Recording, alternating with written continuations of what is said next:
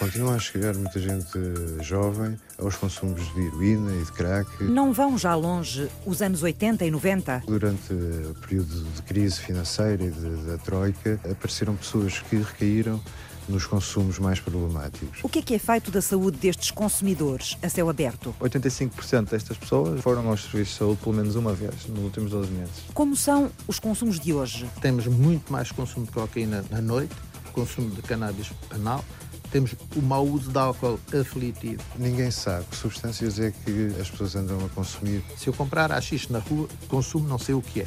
Acho que é.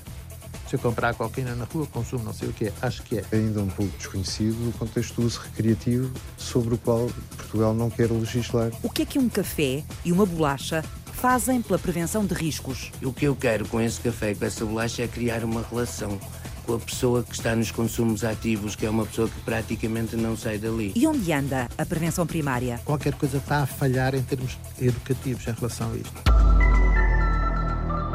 A ideia fundamental era perceber se as pessoas que têm consumos de alto risco a céu aberto na cidade do Porto era bem acompanhada no seu estado de saúde. André Tadeu é médico de saúde pública e é investigador no Instituto de Saúde Pública da Universidade do Porto. O consumo a céu aberto pode ser definido como todas as situações em que os cidadãos são publicamente confrontados com o uso ou o tráfico de drogas. Na prática são as pessoas que consomem na rua? Exatamente. Podem ser consumir na rua, em casas abandonadas, em, em tendas. Usam o espaço público. Mas usam o espaço público para consumir. Como é que estes consumidores utilizam os serviços de saúde e que barreiras é que eles encontram no acesso aos cuidados?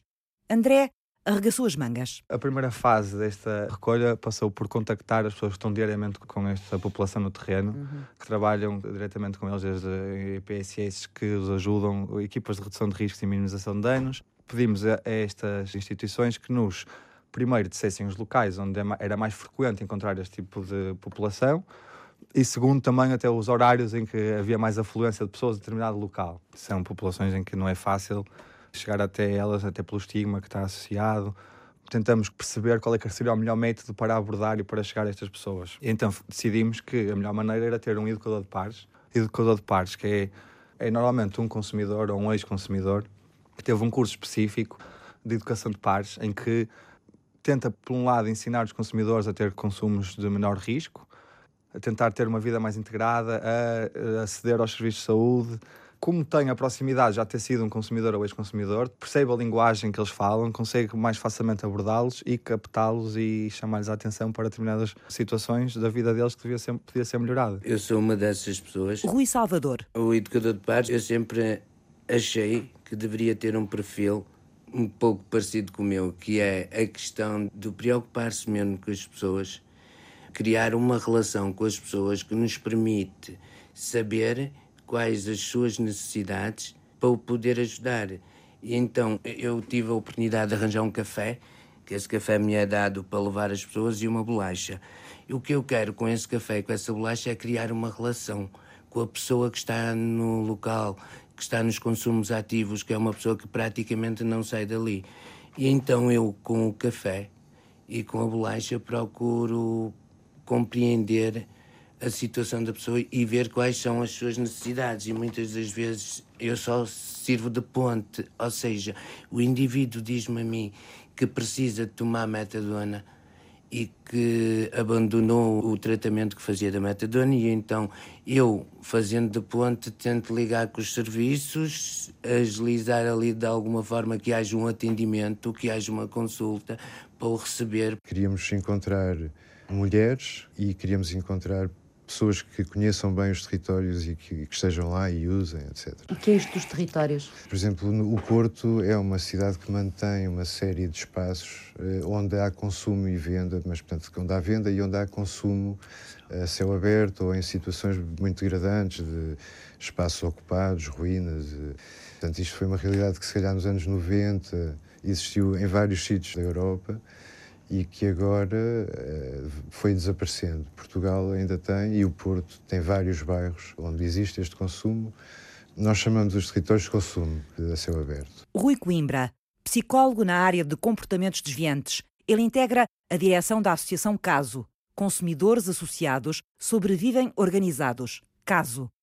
A associação acabou de formar há pouco mais de um mês seis educadores de pares para trabalharem nos territórios do Porto. Foi muito difícil trazer mulheres, tivemos uma mulher na formação, porque não podem estar afastadas do seu local de trabalho uma semana e, nós não tínhamos maneira de compensar isso adequadamente.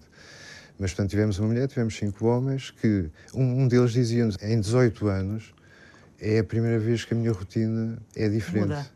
E que eu não vou para o bairro e que eu não, não passo o dia no bairro. Os seis novos educadores de pares têm uma tarefa muito específica durante quatro meses. Temos um compromisso público de acabar com a hepatite C até 2030. Portanto, no fundo, o projeto também quer contribuir para isso que é o público em que há maior prevalência da hepatite C. A cura da hepatite C tem que chegar também às populações mais vulneráveis, aquelas que habitam os territórios invisíveis do consumo a céu aberto.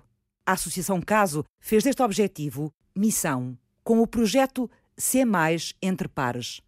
Mas na prática, como é que se abre esta porta da comunicação com os consumidores de risco e se faz chegar a informação para a saúde? Tem sido um bocado às aranhas, como eu digo na minha linguagem, sim, porque quando eu começo a fazer o trabalho, eu via, via, via que era muito difícil e afinal. O que, é que era difícil? Era, era difícil as convencer as pessoas, envolver as pessoas.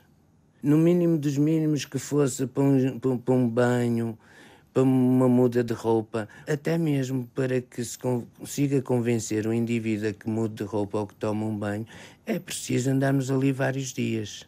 Além desta inexperiência toda, eu vou, vou vendo que, afinal de contas, é possível conseguirmos fazer com que estas pessoas de alguma forma melhorem a, a, sua vida. O educador de pares tem que ser mesmo aquela pessoa que o outro lado que a vê veja com algum respeito, veja com algum respeito no sentido de que fogo, esta pessoa vem aqui porque tem interesse em querer me ajudar. E isso, isso exige e, tempo, não é? E, e alguma paciência. Exige tempo e alguma paciência. Eu posso dizer que neste projeto que estamos há um mês e 15 dias, eu num mês não consegui nada. Agora é que estou a obter resultados. Porquê? Porque e quando não... diz num mês não consegui nada, eh, foi aos territórios onde trabalha muitas vezes. Ou Fui, vezes. Exatamente. É vai lá Fui, Várias exatamente. vezes por semana? Vai faço, faço quatro horas por semana, que são as sextas e sábados em que eu levo café e que estou lá.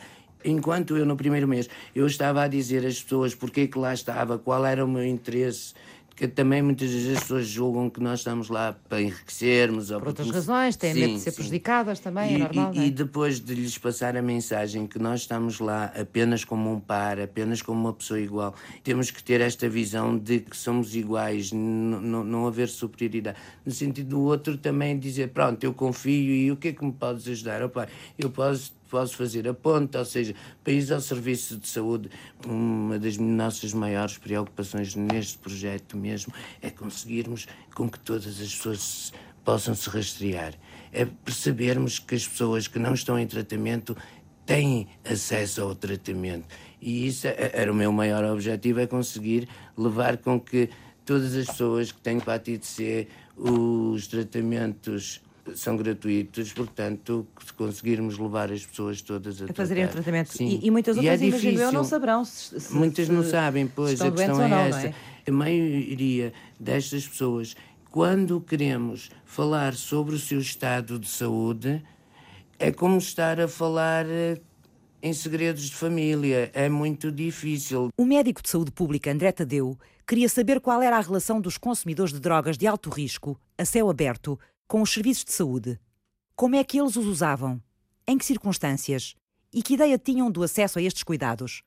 Nos territórios de consumo da cidade do Porto, o investigador fazia perguntas. Era a primeira pergunta: se tinha consumido drogas nos últimos 12 meses e se tinha mais de 18 anos. Esse era o critério de inclusão.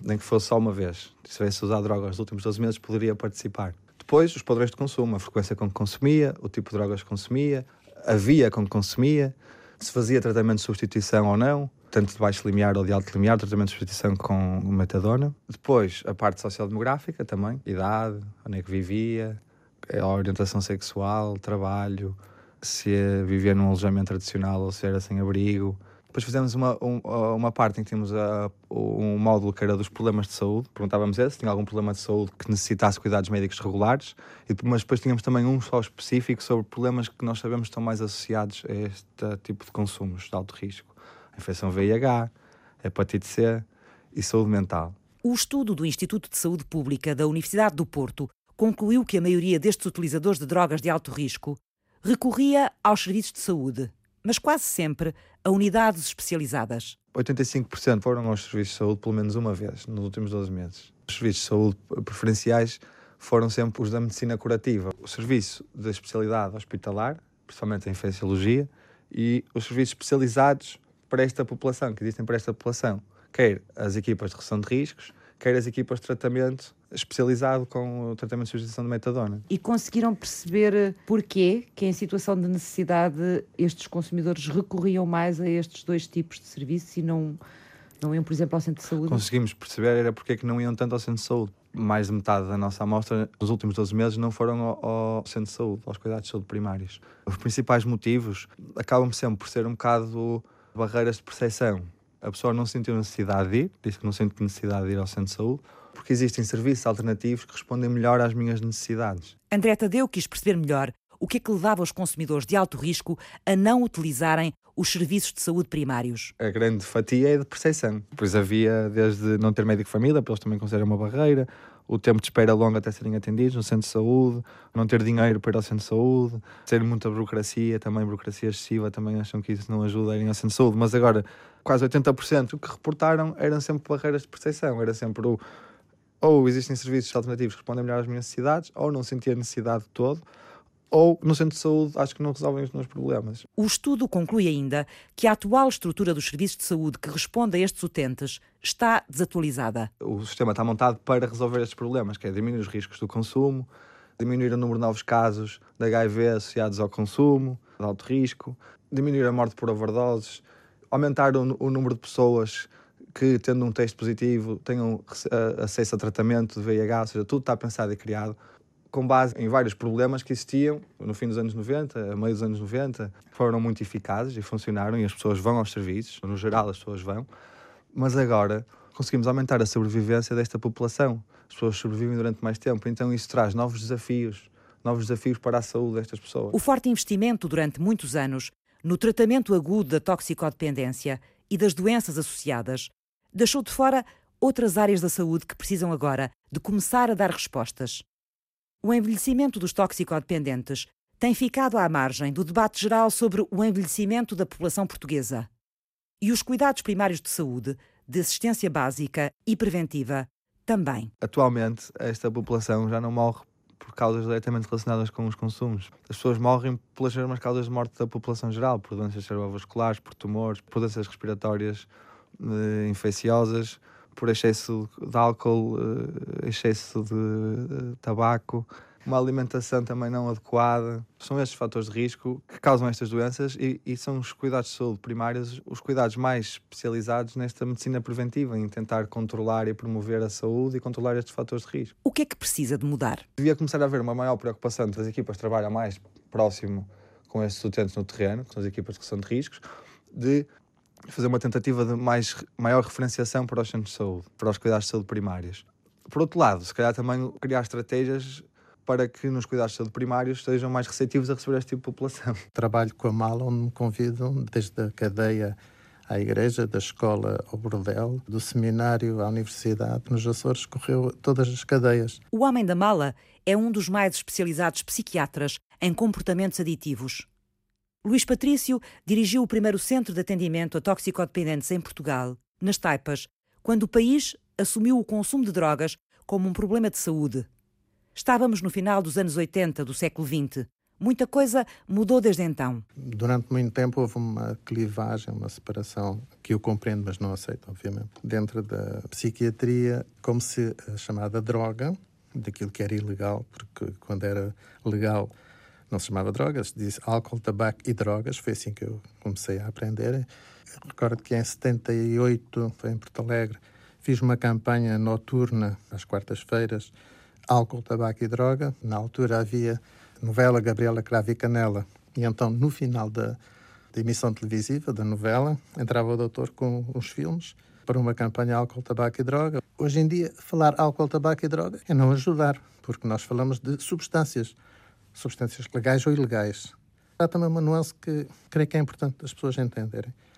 O legal não quer dizer que seja bom, Aquilo que importa saber é se é legal para a saúde individual, social, familiar, comunitária. Portanto, é aqui a expressão do legal brasileiro ajuda-nos muito. Porque o legal, legal, depende dos deputados, depende de, das maiorias, depende de, das dos políticas. países. Exatamente. Portanto, não tem a ver com saúde diretamente. Na saúde é que nós temos que trabalhar tratando os estragos causados porque a prevenção falhou. A saúde é o que interessa a Luís Patrício.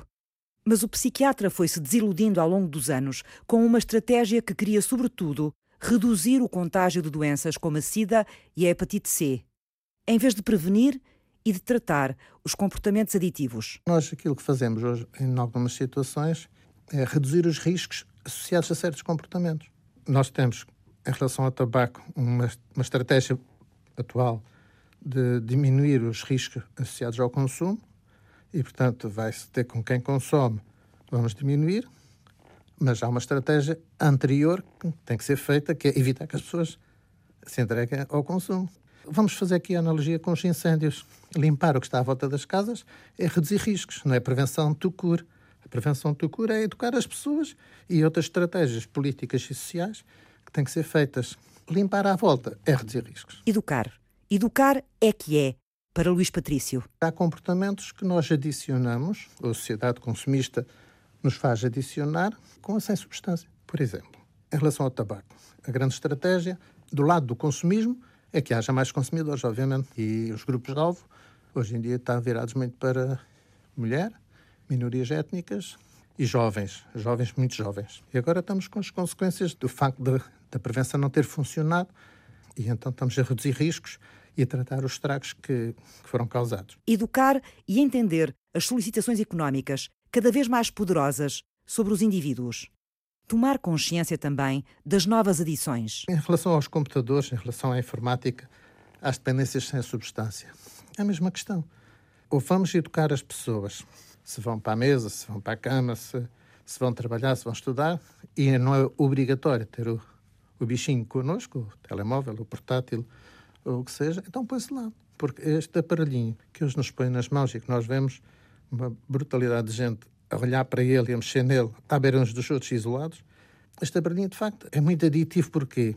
Porque a resposta ao estímulo é imediata.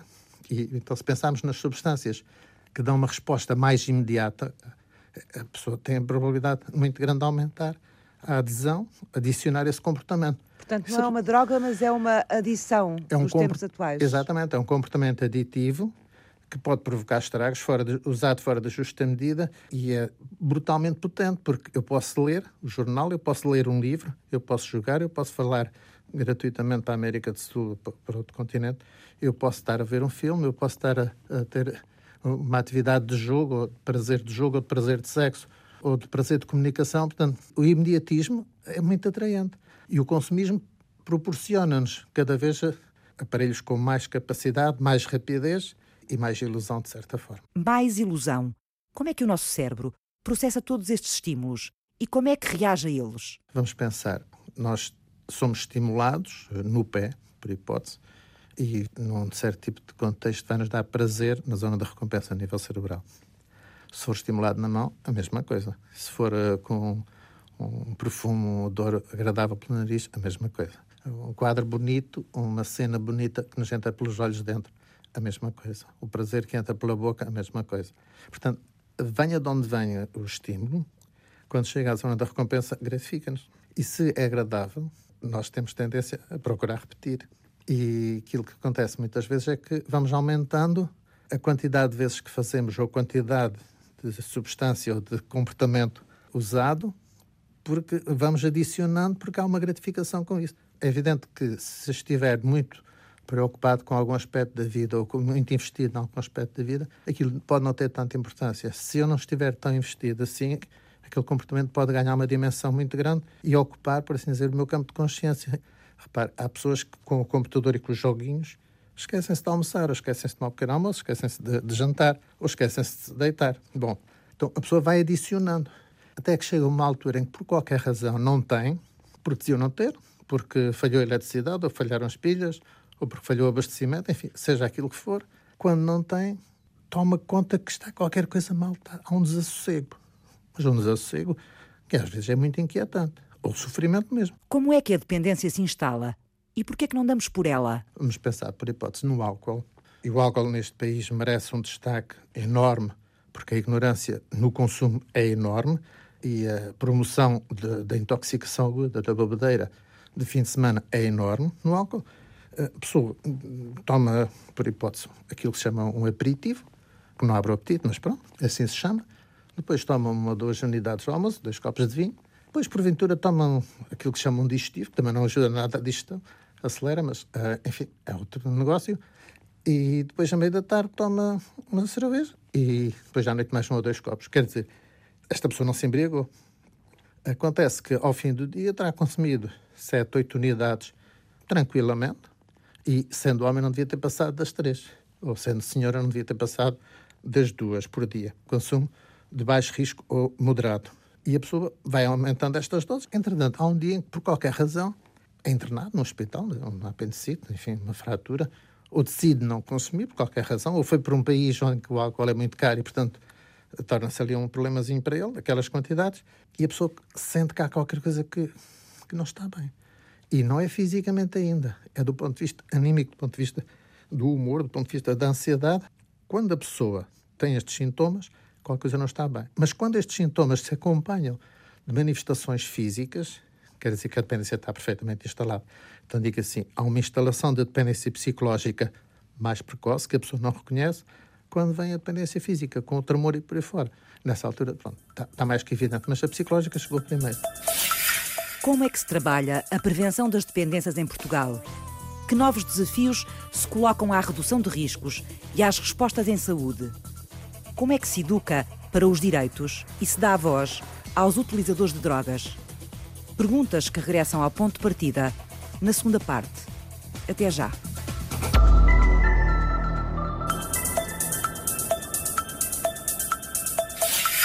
O objetivo deste segundo estudo é medir os níveis de utilização pelas pessoas que consomem drogas ou que usam drogas aos serviços de saúde. O médico André Tadeu coordena um estudo nacional para saber como é que a população consumidora de drogas usa os serviços de saúde.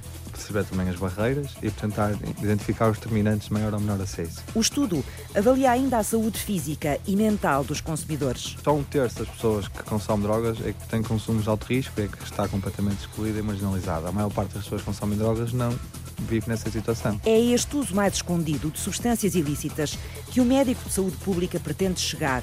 O que é que se consome, como, onde e em que circunstâncias. E o nosso objetivo aqui era tentar chegar a essas pessoas que não vivem nessa situação também, caracterizar ainda mais o espectro todo das pessoas que consomem drogas. Primeiro, André Tadeu estudou a população de alto risco que consome drogas a céu aberto na cidade do Porto. 98% da amostra consumia crack, cocaína, 66% da amostra consumia heroína, 98% das pessoas, a principal via de consumo era, era a via fumada, 25% a principal via de consumo era injetada. A investigação do Instituto de Saúde Pública da Universidade do Porto concluiu que a maior parte destes consumidores utiliza os serviços de saúde mas recorre apenas às unidades hospitalares de infecciologia e aos centros especializados de tratamento de drogas. Os cuidados primários, o recurso aos centros de saúde onde a prevenção se faz, ficam de fora. No final do ano, arrancou o estudo nacional usodrogas.pt, que pretende chegar a todo o tipo de consumidores e de consumos de substâncias ilícitas em Portugal. Eu aqui não me interessa muito saber em relação à população geral quantos é que são. Interessa-me dos que são, como é que eles são, quem é que são, como é que consomem, com quem partilham, se partilham, não partilham, onde é que eles consomem. Que tipo de drogas é que consomem? Vai permitir caracterizar melhor este tipo de população consumidora. Todos podem participar neste estudo, em anonimato, numa plataforma online. Queremos o questionário e estamos a tentar divulgar esse link para responder ao questionário com instituições que nós sabemos também trabalham nesta área. Contactamos algumas discotecas também para tentar uh, fazermos a divulgação com as páginas de Facebook deles e com cartazes nesses locais. Como é que se chama a página online? Usodrogas.pt Usodrogas.pt Se escreverem usodrogas.pt vão parar diretamente à página do questionário. Pronto, é um questionário completamente anónimo. Anónimo é? e confidencial, não instala cookies, não instala nada. Vai permitir criar evidência para tentarmos influenciar políticas relacionadas com o uso de drogas. O questionário vai estar ativo até ao final de agosto e os resultados do estudo do Instituto de Saúde Pública devem estar prontos no final do ano. O objetivo é conhecer e melhorar a relação dos consumidores com os serviços de saúde. Temos a pergunta de se concorda com a implementação de salas de consumo, se perguntaria às salas de consumo. Temos a pergunta que fala, no fundo, sobre a regularização da venda de cannabis, se concordam ou não Sim. concordam com a regularização da venda. Isso são perguntas até que estão agora em discussão, não é?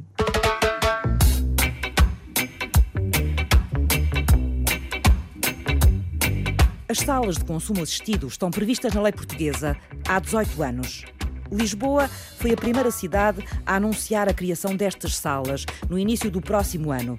19 anos depois. É uma indicação de, da persistência do estigma, que não se altera porque alterou a lei. Rui Coimbra, psicólogo em comportamentos desviantes e dirigente da Associação Consumidores Associados Sobrevivem Organizados. Caso. A única explicação que eu encontro, quando eu encontro pessoas a consumir na rua, em situações degradadas, etc, etc, e uh, os decisores dizem que não há evidências, se calhar, ou não querem dar este passo, não querem decidir, em Lisboa vão avançar, já sabem quais são as organizações, os locais, isso tudo. Nós cá estamos muito no ainda Porto. parados. Sim, o poder local tem que ser parte, ou permitir, ou ser mesmo parte de, deste processo. Sim. E isto é logo um fator. Não, não há mais nenhuma doença, volto a dizer, e nenhuma questão de saúde em que nos locais uns podem, podem ter acesso à saúde e noutros não. Se está previsto na lei acho que não pode ficar dependente só do poder local o avançarem os melhores cuidados de saúde. Não é? Porquê que esta questão é uma questão importante? É importante principalmente para estas pessoas que estão a consumir em situações muito complicadas. Eh, cada dia que passa e Aleixo, Cerco, com a escura, eh, continuamos a ter as pessoas a injetar e a passar materiais.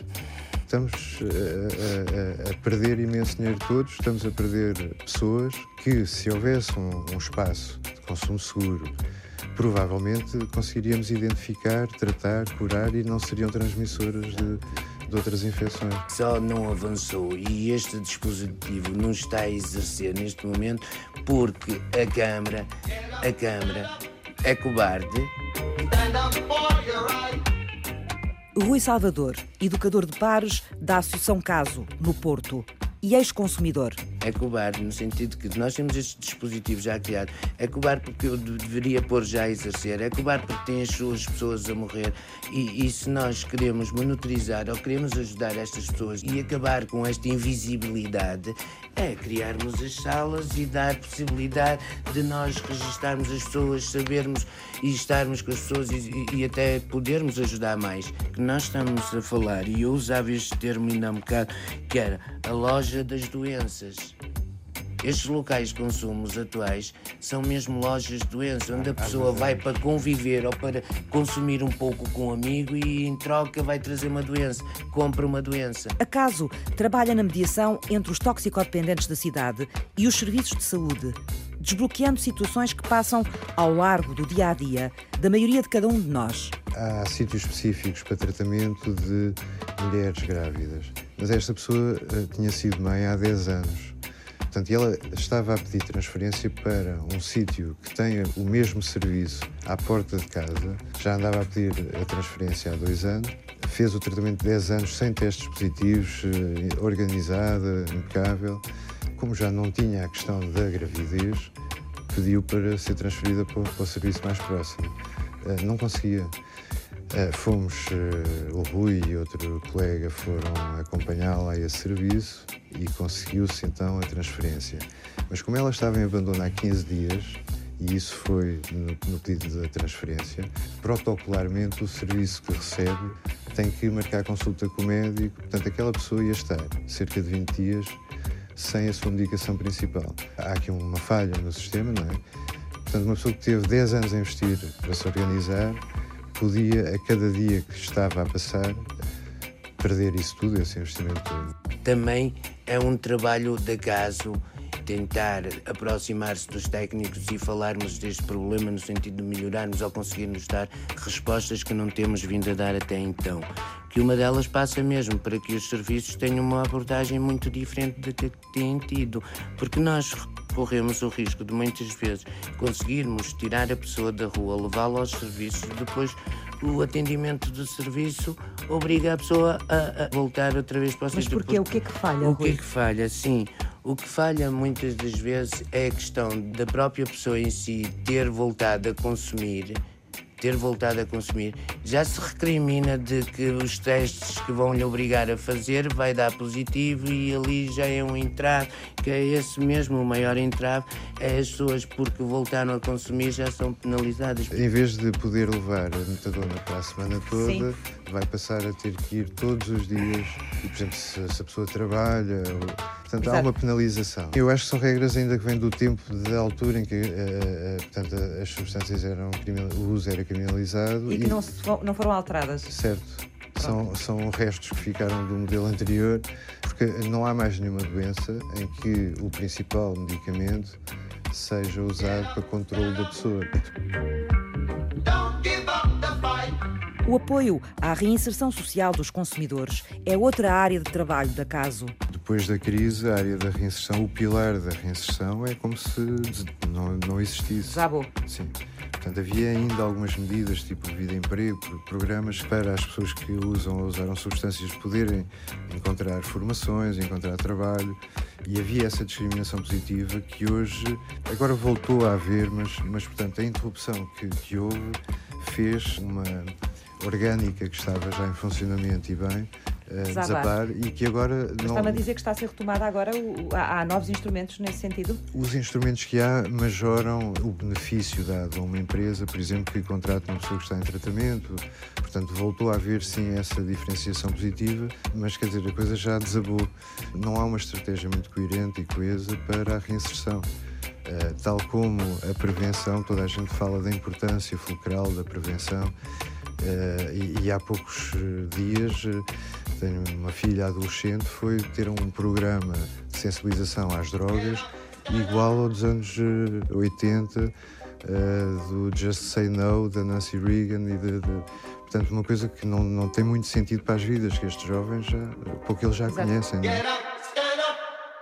Até onde vai a regressão depois de décadas de investimento pioneiro em Portugal do trabalho preventivo e de redução de danos no consumo de estupefacientes. No caso da cocaína, a cocaína tem, tem tido um aumento tremendo de consumo em Portugal. Foi nos anos 80 e depois, nesta década em que estamos e na década anterior, a partir de 2000 e qualquer coisa, começa a aumentar, aumentar, aumentar. Luís Patrício, médico psiquiatra e especialista reconhecido internacionalmente no trabalho das patologias aditivas. E, e há coisas que são, que são mesmo bizarras para, enfim, para um clínico como eu quando nos aparece um consumidor de rua, ou tem assim, uma grama, meia grama por aí fora, quando nos aparece alguém com um saquinho com, com 25 gramas ou 28 gramas, há qualquer coisa de facto que anda escondido. Que sinal é que isso lhe, lhe, lhe traz? Quer dizer que há, há, verba para comparar. Não são pessoas que ganham 500 euros, 800 euros claro, claro. fazem isto, mas há um conjunto de comportamentos escondidos, há realidades escondidas e há pessoas que sofrem por conta dessas realidades escondidas. É o sofrimento que preocupa o psiquiatra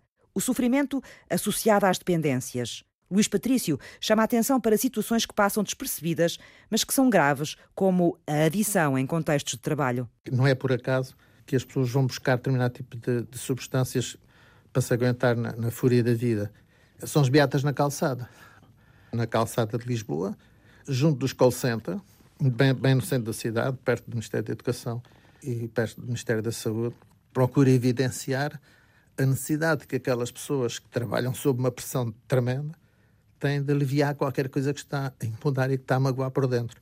Algumas dessas pessoas que trabalharam ou que trabalham em call center já me têm pedido ajuda do, do, ponto de vista clínico. E quando nós vamos procurar falar com as pessoas o que é que está por trás daquele consumo, não é nada raro encontrarmos pessoas com sofrendo, que nós temos patologia do humor, portanto, à volta de depressão, ou patologia da ansiedade. As pessoas não consomem por acaso. E antes, durante ou depois, há manifestações psíquicas de sofrimento, com quadros clínicos muitas vezes bem definidos, outras vezes não, associados ao consumo. Quer dizer, há um consumo lúdico, ao consumo de prazer, ao consumo, entre aspas, terapêutico. E é preciso dizer que, em certos contextos, por exemplo, contextos laborais, o assédio moral, o assédio no trabalho, é tremendo e faz com que as pessoas façam aquilo que, enfim, que são capazes para suportar aquilo. Em condições normais não suportaria e ir-se embora, mas tem que aguentar. E aqui estou a falar de profissionais diferenciados. Uh, nós vamos encontrar pessoas, enfim, com aquilo que as pessoas chamam de burnout, cansadas por um lado e pessoas assediadas por outro, e vamos encontrar nas várias atividades, seja no ensino, mesmo na saúde, Uh, isto não devia acontecer, obviamente. Luís Patrício questiona-se sobre a ignição das tecnologias no aparecimento de novas adições. A entrega de um tabloide a uma criança para fazer os jogos. Eu compreendo, mas quanto tempo? É a única coisa que tem. E os objetos do uso dia a dia e a relação do dia a dia e ouvir a voz através daquilo que a mãe diz diretamente e aquilo sentir a festa que a mãe ou o pai fazem aqui há um par de anos recordo de uma campanha publicitária que foi feita em França para adolescentes, para, entre aspas, forçarem os pais a comprar o, aquele modelo de automóvel porque tinham um tabloide no banco, nas costas dos bancos da frente. Quer dizer, mesmo dentro do carro, dentro do habitáculo, havia instrumentos para evitar a comunicação direta e o diálogo e para fixar, para que os garotos fizessem pressão junto dos pais para que para comprassem. Ora bom, estamos numa cidade de consumo e na sociedade de consumo a perspectiva é do consumismo, do consumo abusivo, do, do consumo que eu, que eu costumo dizer bruto.